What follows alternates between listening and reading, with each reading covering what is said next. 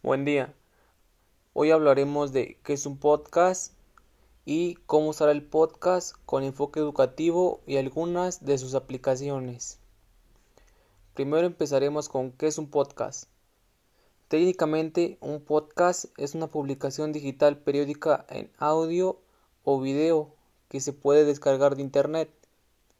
Sencillamente se trata de un programa de radio personalizable y descargable que puede montarse en una web o blog, incluso en, plataformas tan populares como iTunes, Spotify, SoundCloud o Evox, entre otras.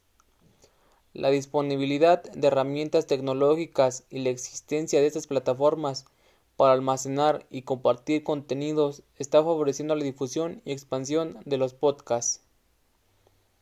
¿Cómo usar el podcast con enfoque educativo y algunas de, sus aplicaciones en la educación.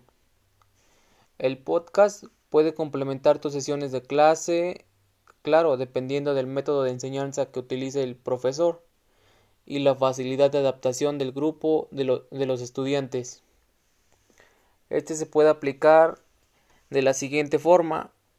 Se pueden grabar instrucciones utilizando el podcast como recurso para dar instrucciones de actividades o tareas.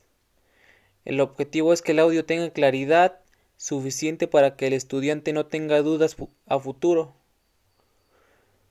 Se puede aplicar igual en lecciones cortas.